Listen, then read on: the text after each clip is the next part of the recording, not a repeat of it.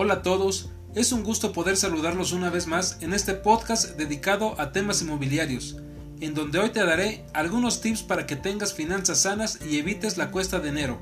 Así que, sin más preámbulo, comenzamos.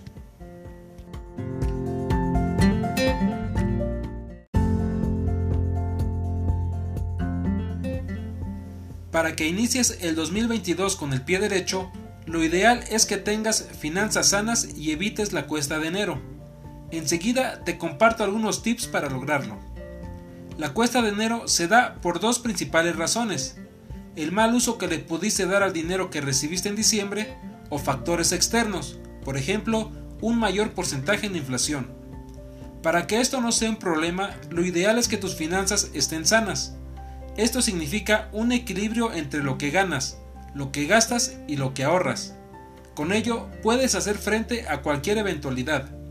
Si quieres tener este balance en tu vida, te comparto algunas recomendaciones.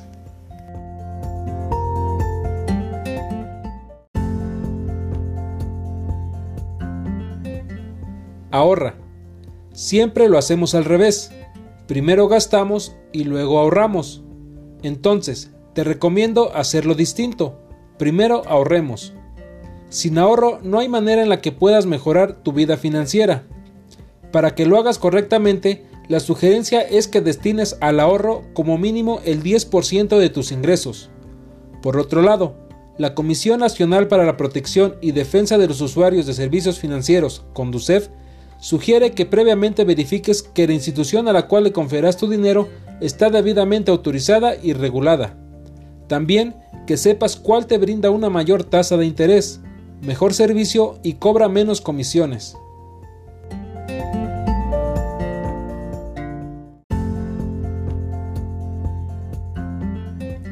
Invierte.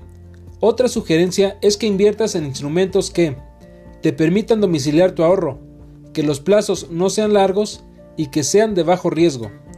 Un ejemplo son los certificados de la Tesorería de la Federación, CETES.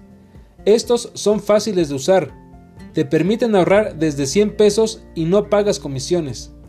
Para eso, te sugiero que previamente entiendas en dónde estás invirtiendo e investigues sobre los distintos instrumentos financieros que hay en el mercado. Primero, aprende cómo funciona un instrumento de bajo riesgo. Ya que lo sepas, entonces sube de nivel y así hasta que llegues a uno más elaborado y comprendas sus riesgos, ventajas y desventajas.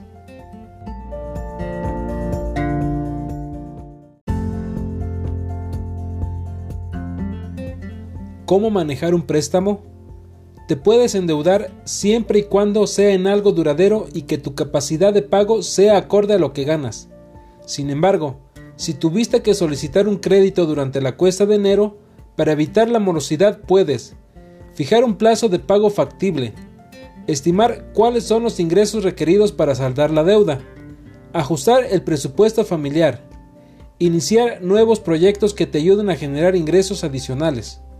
Por otro lado, sugiero que, antes de aceptar el préstamo, compares entre distintas instituciones y pidas la cantidad estrictamente necesaria.